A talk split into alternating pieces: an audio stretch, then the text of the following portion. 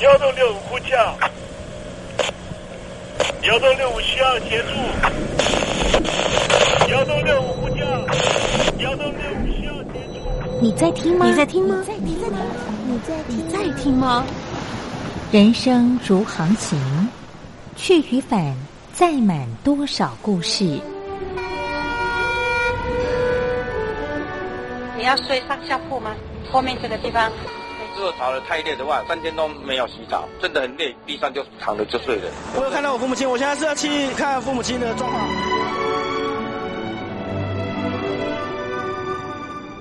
聆听故事湾，让每个故事找到属于自己的码头。我到了那儿以后，我们就往妈妈家去。我一到那边，就感觉我妈妈已经她能够活活下来都不容易。我知道，他没他没跟我讲，我也不敢问，好好苦。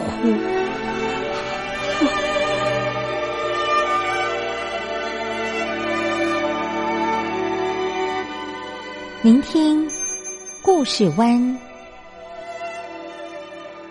聆听故事湾。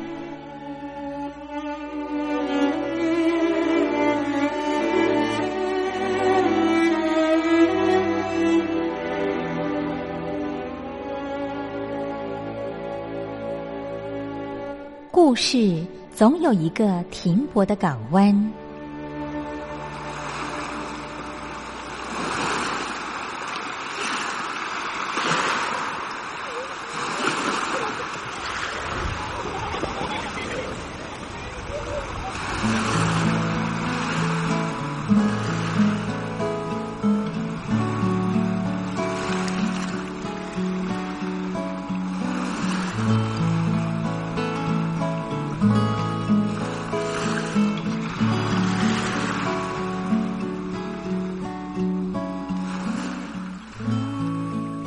一二三四五六七七六五四三二一，大陆听众朋友您好，我是您的好朋友东山林，在台北问候您。正在为您进行的栏目就是聆听故事湾，一二三四五六七七六五四三二一，全年无休，每天在空中为您服务。您在每天的凌晨三点十分，或是傍晚的六点十分，都可以在光华之声频道收听到这个栏目。聆听寰宇趋势，不用太多解释，因为聪明的你心中自有诠释。亲爱的听众朋友，我们的节目早晚各一次，听众朋友你可以选择最适宜的时间，和东山林共度这短暂的五十分钟的时光，就在光华之声的频道空中相见。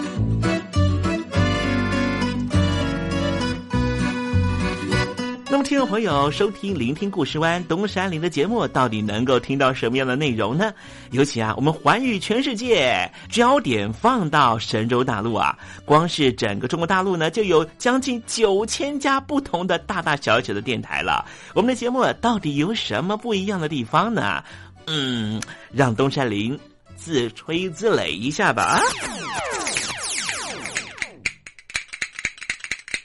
宫中频道何其多，赵钱孙李挺能说。热点平地上直播，仔细听来差不多。直播室外领导多，你说他能怎么说？开场才说茶黑窝，碰上土狼不敢摸。主播低头翻翻稿，导播左右反复搓，想到孩子泪婆娑。好了好了，都别说，且听东山林怎么说。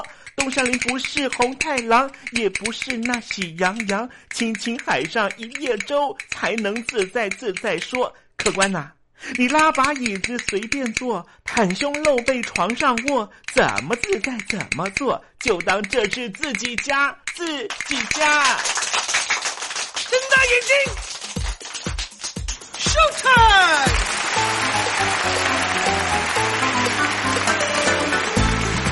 听众朋友，你好，我是你的好朋友东山林，在台北问候您。正在为您进行的栏目就是《聆听故事湾》啦。为什么节目的开场要这样的隆重呢？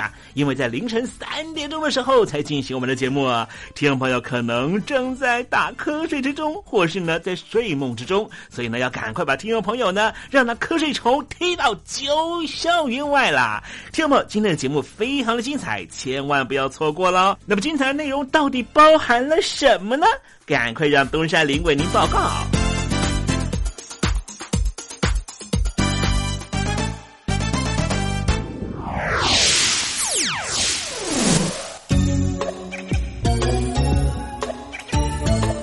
星期二，星期二，猴子肚子饿。现在全世界所谓的毒品的问题啊，我们可以分成两块来看。有一块呢是所谓的新兴毒品啊，这新兴毒品指的意思就是说呢，它是用化学的方式呢，怎么配方呢做出来的毒品啊。你可以想象哈，它不是天然的，所以呢，它的这个。呃，利润有多高？那另外一种毒品呢，可能是来自于这个什么大麻啦、海洛因砖啦这种哈，它是源自于原来的植物的哈，所以呢，在提炼的过程里面，当然呢还是要耗费一些成本了。但不管如何呢，这两种呢都是会危害我们整个全球的人类的。待会在实证你懂得的环节里面呢，跟天宝介绍一下这方面的话题。那么今天节目的下半阶段为您进行的另外环节就是电台推荐好声音哦。我的看病经验。台湾海外侨民最爱回台湾看病，在美国做一颗牙齿的根管治疗要六万新台币，回台湾做只要五千，如果有健保只收两百元。常言道，牙痛不是病，痛起来要人命。大陆网红王老 Q 有回牙痛想看牙，没想到王老 Q 住在浙江第二大城宁波，看个牙也得等上一整天。我是王老 Q，那么礼拜天呢，我有空，终于去了医院啊，把我的这个牙齿啊给补上了。我发现一个问题，就是我家这边啊，乃至市中心的一些医院啊，这个医疗资源还是非常紧缺的。我礼拜六就去挂号了，然后突然发现，哎，这个号挂不上。因为有个医生请产假了啊，所以导致人手更少了。礼拜六的话就没有人上班啊，只能礼拜天去。那礼拜天就礼拜天吧，行吧。还好我聪明啊，礼拜天啊预约了个号，早点把这个病看好啊。医生上班了，我就噗噗噗过去了。好呀嘛，那家伙一看，这里面那个医生就就一个在工作啊，然后休息区的椅子啊，全部啪啦啪啦坐满了患者啊。哎，我寻思市中心那个医院啊预约，于是我就去查了资料啊。根据数据统计啊，二零一八年。中国每千人口医生数是二点五九个，但是德国、澳大利亚那些发达国家，他们有四个。然后在农村里面会更少，仅为城市的百分之四十五。哎呦，哎呦，哎呦！宁波的人均 GDP 排名占全中国的第十三名。看病这么难，看看首善之都北京怎么样？这家病啊，这简直他妈人山人海，这病人这么多啊，太吓人了，人山人海。那电梯都排班上不来，哎呀，我的天！哎呀，我的天！我的天哪！这医院这简直不像话！你看看等候就诊的人啊，庙会也没这么热闹啊，集会呀，什么游行也没这么多人。同志们、朋友们，千万别得病啊！得了病要了命啊！看。河南有个孝顺的孙女带着爷爷上医院，明明只是被蚊子咬一下，医生还是硬开了三种药。医生给开的药三种，这俩是每个两盒，这一个软膏是一个。医生的诊断结果是眼睛水肿，是因为过敏，但是我爷爷又没有什么过敏的症状。如果是过敏的话，他不可能是在左眼的下面起一个包吧。哎呀，蚊子咬了一口，花了七十块钱。为什么乱开药？北京大学李林教授直指核心的说：“医院要创收，老百姓没病，开点药，小病当大病看，这一切都是为了钱。医院是要创收的，政府给特定的人群买单，所以大家都去啊，快大干快上的骗骗政府这笔钱。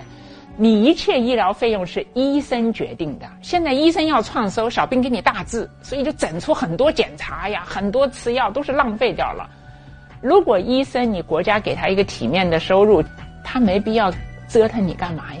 你没必要，你到医院去折腾干嘛呀？医生收入太低，那是因为四十年前邓小平主推的市场改革，政府削减了医院的补贴，医生被迫掉入这创收的陷阱里啊！北京中央不是说健康中国二零二零吗？领导人强调，人民健康是民族昌盛和国家富强的重要标志。怎么就一个新冠状肺炎病毒就击溃了医疗系统？自由记者陈秋实从武汉带来的第一手报道。大家好，我是陈秋实。如果你到医院，你明知道你就算到了医院，你也住不了院。你也做不了检测，那你还去医院干嘛？中国以前老说我们不要关心蛋糕分的均不均匀，我们先把蛋糕做大再讨论怎么分蛋糕的问题。现在就是他妈蛋糕不够大，不够分呢。如果你是医生，有有一万几万人病人找你要做检测要做鉴定，你手上只有一百个几百个检测盒，你怎么分？所以就这东西不够用，很多病人就在家里面，就是跑了五六家医院，没法。有检测盒你就排吧，你排到这个检测盒你才能确诊，你确诊了才能进医院。甚至我去的每一家医院都说床位不够，都说没有床位。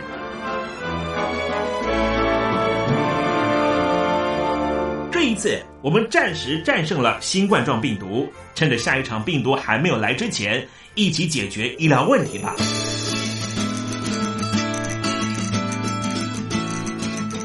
告诉我你的看病经验。你信不信任医生的建议呢？买药和看病，你会先选哪一项？为什么有人不敢打疫苗？你相信家庭医生吗？来说说你理想的医病关系吧。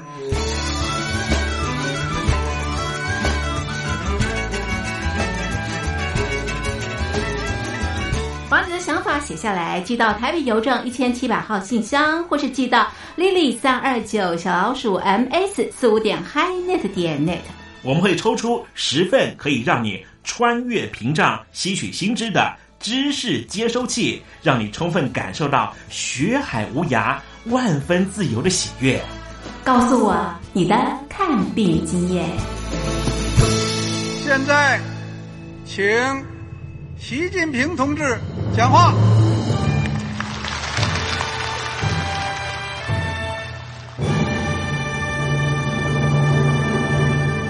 中国梦必须紧紧依靠人民来实现。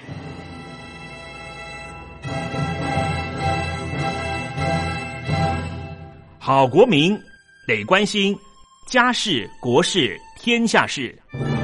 呃，谢谢发言人。我们注意到啊，现在那个外面有很多关于前中央政治局委员周永康的一些消息和报道。我不知道发言人对这个事情有没有什么可以呃透露、可以披露的。国家对于公事啊，不是什么东西都要公示的。我只能回答成这样了，你懂的。作为天津市来说，每年要偿还的这个公路建设的贷款量有多大？哎，这个。郝国民这个偿还得回避时政敏感议题，因为他这个这个事儿我就不好再说太细。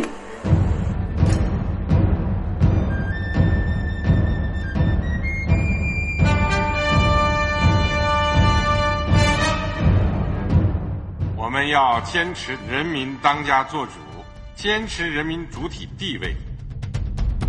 任何官方不宜说太细。期望您体谅的话题，尽在时政，你懂的。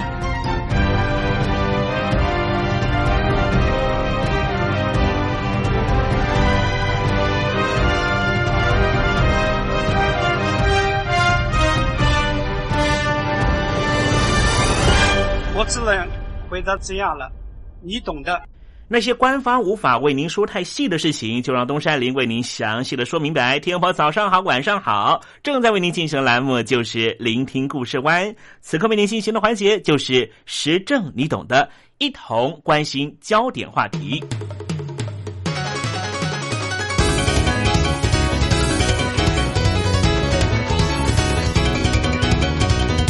毒和药往往就在一线之间。最近啊，东山林听到有一种毒品叫做 MDMA，其实它是一种苯甲胺类的兴奋剂。因为被发现可以降低某些患者的恐惧感，所以它曾经被美国食品药物管理局批准用于创伤后心理压力紧张症候群的患者身上。当时是进行人体试验，可是后来 MDMA 最终还是步上了 LSD 的后尘。今天东山林就跟听众朋友谈一谈这 MDMA 怎么样从药物变成毒品的。MDMA 它的名声是从心理治疗圈传播出去的，而进入娱乐用药的市场。首先是一个被称为波士顿集团的组织开始大量生产，之后德州集团成立，在德州许多城市广泛销售，可以透过免费电话订购。并且采用信用卡买单，甚至在当地许多的夜店吧台上面都可以直接购买，而销售者还会缴交贩售药物的税金。当 MDMA 流入街头贩卖，这时候的名称已经不是 MDMA 了，也不是 Aden，而是 Ecstasy E C S T A S Y，这句英文代表的意思就是忘形、心醉神迷。在天主教的用语上面，讲的是人和天主非比寻常的结合，是一种宗教神秘经验之一。说的是因为热爱天主的关系，所以人的感官功能会暂时停止，心神会游于物件之外。简单的说，就是灵魂出窍。Ecstasy 这名称的由来。根据当初命名者的说法是，当初啊有人建议说，把这东西呢命名成为 empathy，empathy 就是同理心的意思。但是大部分的参与者都认为 empathy 比较像是药物的名字，不像是兴奋剂的名字。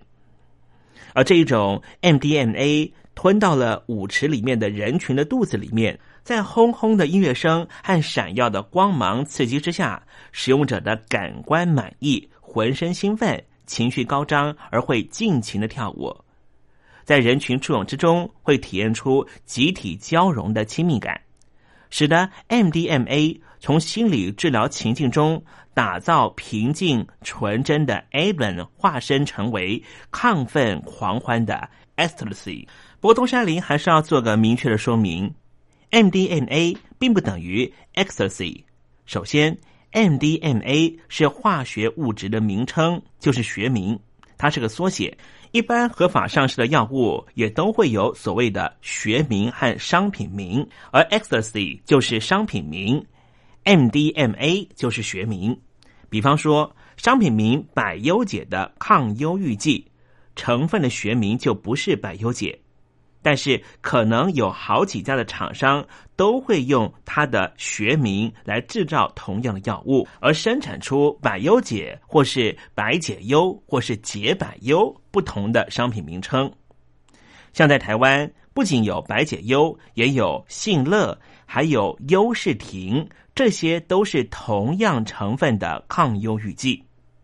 其次，因为娱乐用药市场贩售的 MDMA。并非经过合法和品质认证的制药工厂所生产，都是秘密的地下实验室、地下工厂所生产出来的。因此，制造者不一定有办法合成出百分之百纯度的 MDMA，而且制造的厂商可能为了谋取暴利，会刻意把 MDMA 的含量降低。以其他类似于 MDMA 的物质，或是根本没有任何作用的成分进行替代，以降低生产成本，甚至完全不含有 MDMA 的成分也有可能发生。也就是说，每一次取得的商品 Ecstasy 可能包含不同的成分，即便有相同成分，含量也可能不同。因此，每次使用 ecstasy 的感觉可能都不一样，除非经过化验证明这一颗 ecstasy 含有百分之百的 MDMA，否则很难说我这一次的体验完全是 MDMA 的效果。因此，我们不能够把 ecstasy 视同为 MDMA。在美国德州的地方媒体最初开始大量报道 ecstasy 改变了当地夜生活面貌的现象，也引起了德州的参议员班特森的注意。于是，班特森促使美国药物管制局把 MDMA 尽快的列为违禁药物。这个单位，美国药物管制局，是在一九七三年美国联邦单位经过行政单位整并之后成立的。当时的美国总统就是尼克森，他宣誓面对毒品的威胁，要展开一场全球全面性的战役。美国总统尼克森赋予美国药物管制局重大的反毒责任，也掀开了美国向毒品宣战政策的序幕。这样的政策实行到一九八四年，已经超过十年了。当时美国总统是雷根，依旧捍卫这个政策。雷根的夫人南希还成立了全国家长反毒联盟，要推行政策的施行。在这般的社会风气和舆论之下，只要有任何娱乐药物扩散开的消息，几乎都不能幸免于列为管制药物。美国药物管制局在一九八四年七月二十七号发出了通知。将会把 MDMA 列为管制药物条例中的一级管制药物，就像之前的 LSD 的命运一样。可是，美国药物管制局能不能够真的在短暂的时间里面进行研究和评估，来检视 MDMA 是否确实符合一级管制药物的定义下具有高滥用风险、没有医疗用途价值？即便是在医疗人员监督之下使用，仍旧欠缺安全性。如果要列为一级管制药物的话，必须符合刚才东山林所讲的三个条件，也就是高度的滥用风险，没有医疗用途，即便在医生、护士监督下使用，仍旧有很高的危险性。如果符合的话，就可以列入一级管制药物。德州集团得知 MDMA 要被查禁的消息，更加高速生产 ecstasy，以期望能够在制造行为属于违法前大赚一笔。根据估计，德州集团从原先一个月生产三万锭的 ecstasy，增长到每天八千锭，也就是一个月二十四万锭。在 MDMA 列为一级管制药物前。德州集团大约生产了两百万锭的 ecstasy 这样的药物。如果说 MDMA 列为一级管制药物，将无法继续在临床治疗上面使用，并且科学研究计划的申请也将会面临非常严苛的审核条件，根本不容易成案。为了不让 MDMA 重蹈 LSD 的覆辙。隶属于这建立不久的地下心理治疗社群的精神科医师、心理治疗师，选择将多年的 MDMA 治疗经验公诸于世，宣扬使用 MDMA 有相当好的成效，药物安全性也很高。所以，有大量的精神科医师、心理咨商师、治疗师，连同生物化学的研究专家和律师都挺身而出，倡议。将 MDMA 列为三级管制药品，而三级管制药品的定义就是，这种药物目前已经获得证实有医疗用途，药品有比较低的滥用风险。滥用这种药物会造成低度和中度的生理性的依附性和高度的心理的依赖性。如果 MDMA 列为三级管制药品。街头贩卖和使用仍旧属于违法，但是能够合法的由医疗人员使用并且进行治疗，也能够比较不会受限进行科学研究。MDMA 的倡议团体透过了法律程序，要求召开 MDMA 的公听会，以讨论 MDMA 列为一级管制药品的合理性，再行决议 MDMA 的管制等级。当这些倡议团体把相关的文件和资料进行公开之后，美国药物管制局这时候才知道，原来 MDMA 有被运用在心理治疗领域上，也有许多精神科医师和心理咨商师、治疗师纷纷写信到美国药物管制局，批评美国药物管制局在药品的分类程序做法。美国政府因此就在一九八五年的二月、六月、七月，分别在加州的洛杉矶、还有堪萨斯城和华盛顿举办了三场公听会。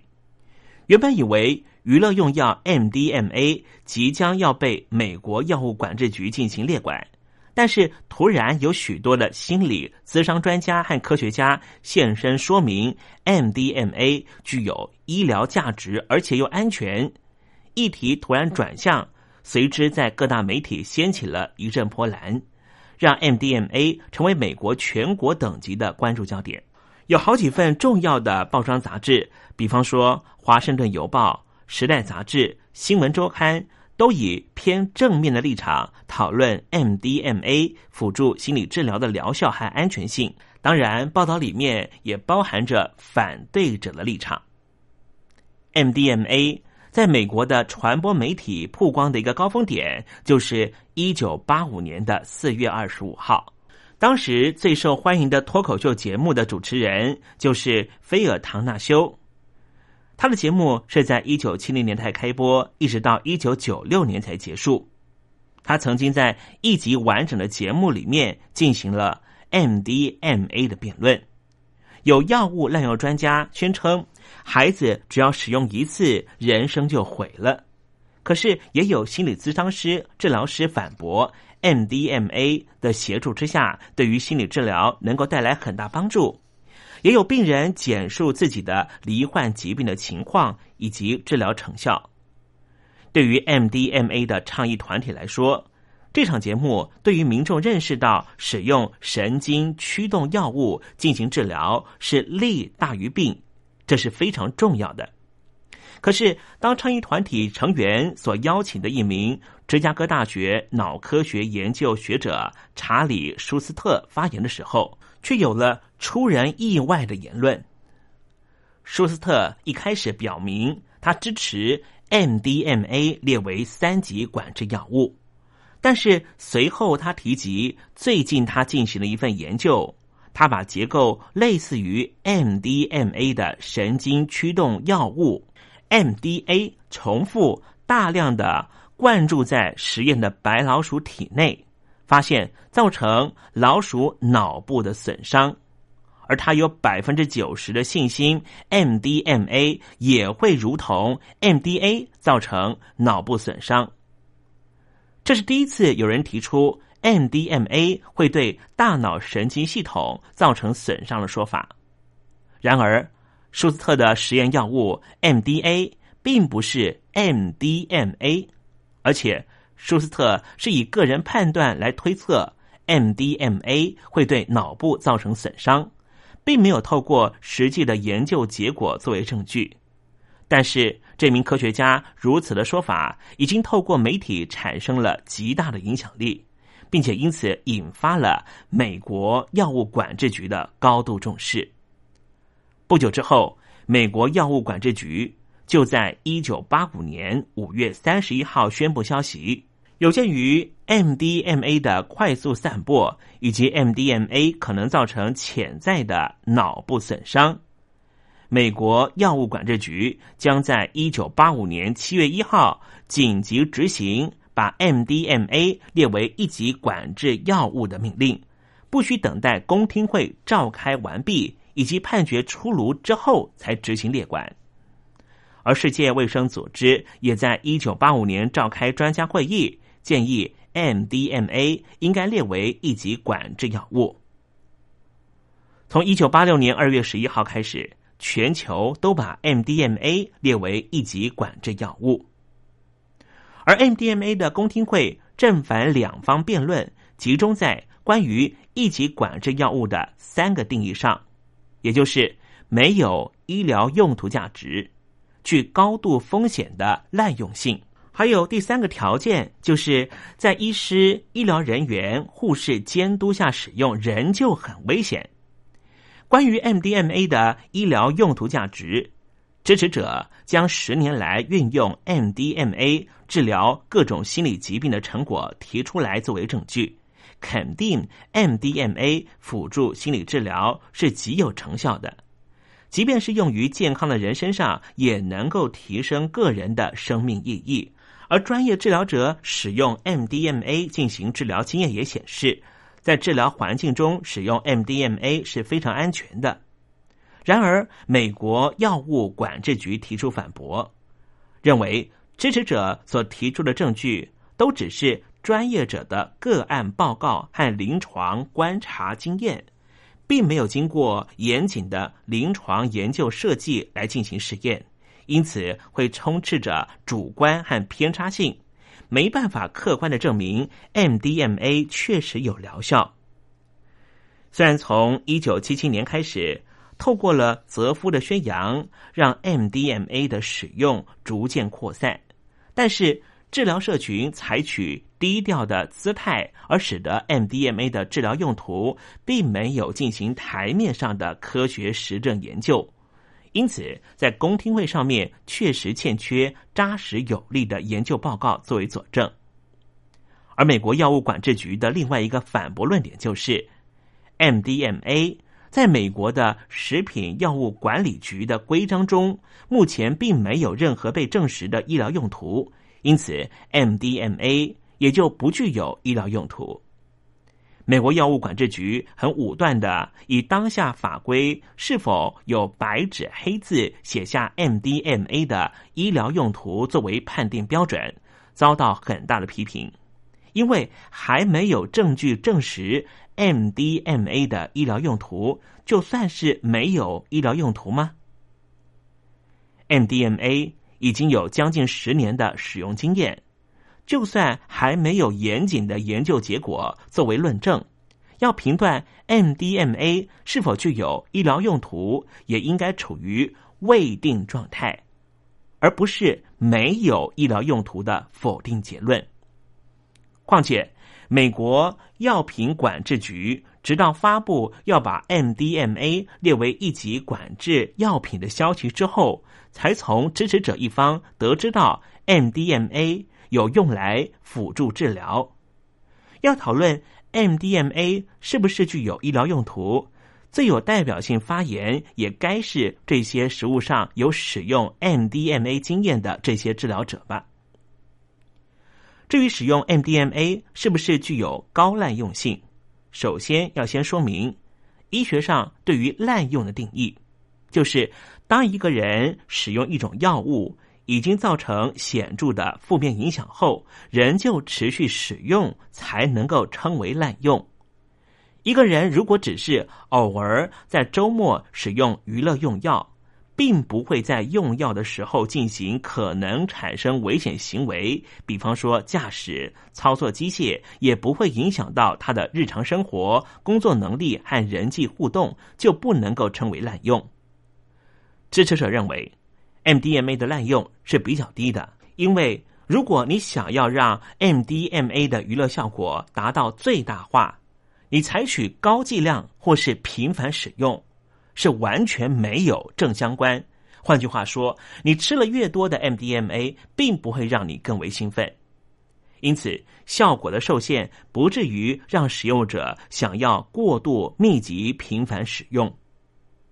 而 MDMA 也不会产生生理上的戒断症状，也就是说，如果使用者在一段时间持续使用 MDMA 之后，逐渐减少 MDMA 的使用剂量或是停止使用，并不会让使用者出现一些生理上的不适症状。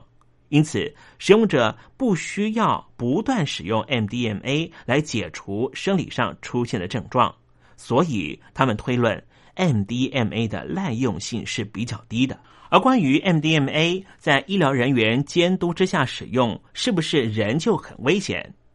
美国药物管制局举证，MDMA 的致死剂量是梅斯卡林的六分之一，因此 MDMA 比梅斯卡林更容易因为使用过量造成伤害。美国药物管制局还提出了一项由神经科学研究者乔治瑞考特。所发表的研究报告，这份研究报告就是先前我们提到舒斯特在电视节目上面所引用的研究结果，指出和 MDMA 结构类似的 MAD 注入到实验白老鼠脑部的时候，会造成了大脑神经细胞的伤害。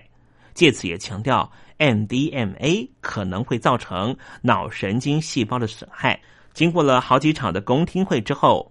正方、反方两方在一九八六年的二月十四号进行最终辩论。公听会的法官就是法兰西斯·杨，在经过三个月的思考之后，在一九八六年五月二十二号进行了裁决。法官认为，就公听会所呈现的证据，虽然关于 MDMA 拥有医疗疗效的证据。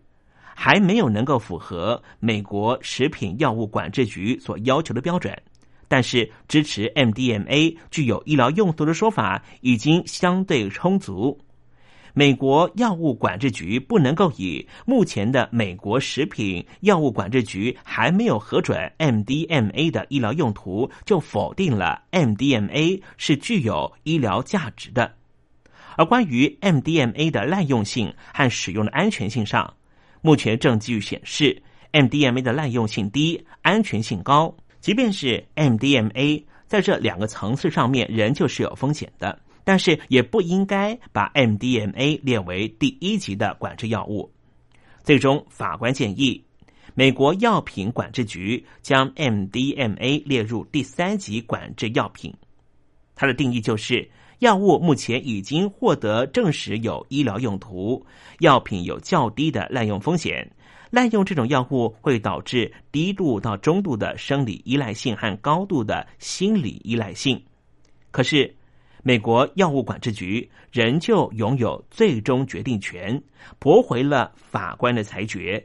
依旧维持一九八五年七月一号紧急执行的命令，把 MDMA 保留在一级管制药物之列。随后，支持者再一次的向美国上诉法院提出了诉讼。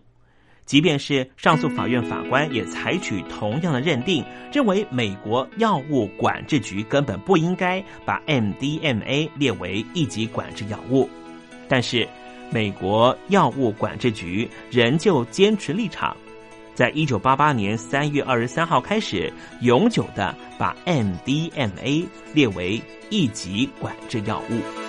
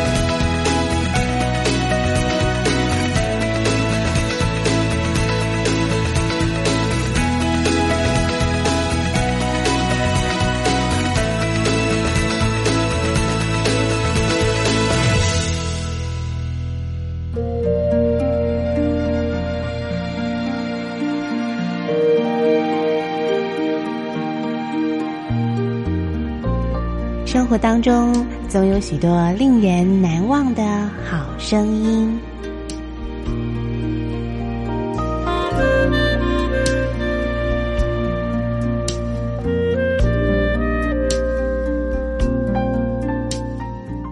电台真心推荐，只想给你最好听的好声音。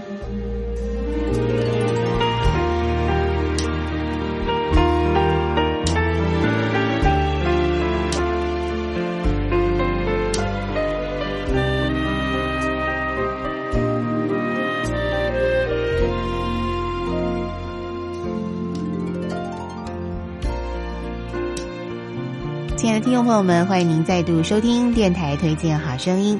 在今天节目当中，要为您推荐的是一张可以让您彻底放松心情、可以充分享受度假心情的一张演奏及演唱专辑。专辑名称是《爵士假期》。